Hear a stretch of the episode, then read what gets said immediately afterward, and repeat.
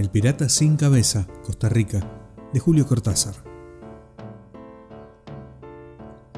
No te fíes de piratas porque siempre traicionan, luego muerto te abandonan entre tesoros y ratas, dijo el de Caprinas Patas a su hijo endemoniado antes de que, al otro lado, se fuera a buscar dinero para rellenarle el caldero al Satán, su padre amado.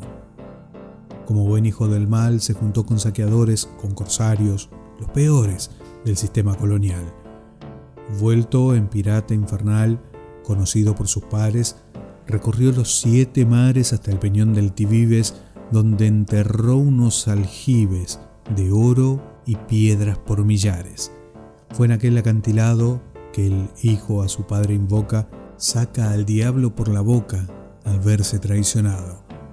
Su compañero, asustado, de un golpe lo descabeza y al ver que éste se endereza como en una aparición, huye la tripulación, dejando toda riqueza. Las noches de luna llena, bajo un árbol del peñón, ahí espera a este ladrón encontrar un alma buena que le rompa la cadena con la que ató su fortuna y así su alma se reúna con un padre que lo extraña, juntos beberán champaña en la endiablada laguna. Del libro Bestiario de Julio Cortázar, El pirata sin cabeza, Costa Rica.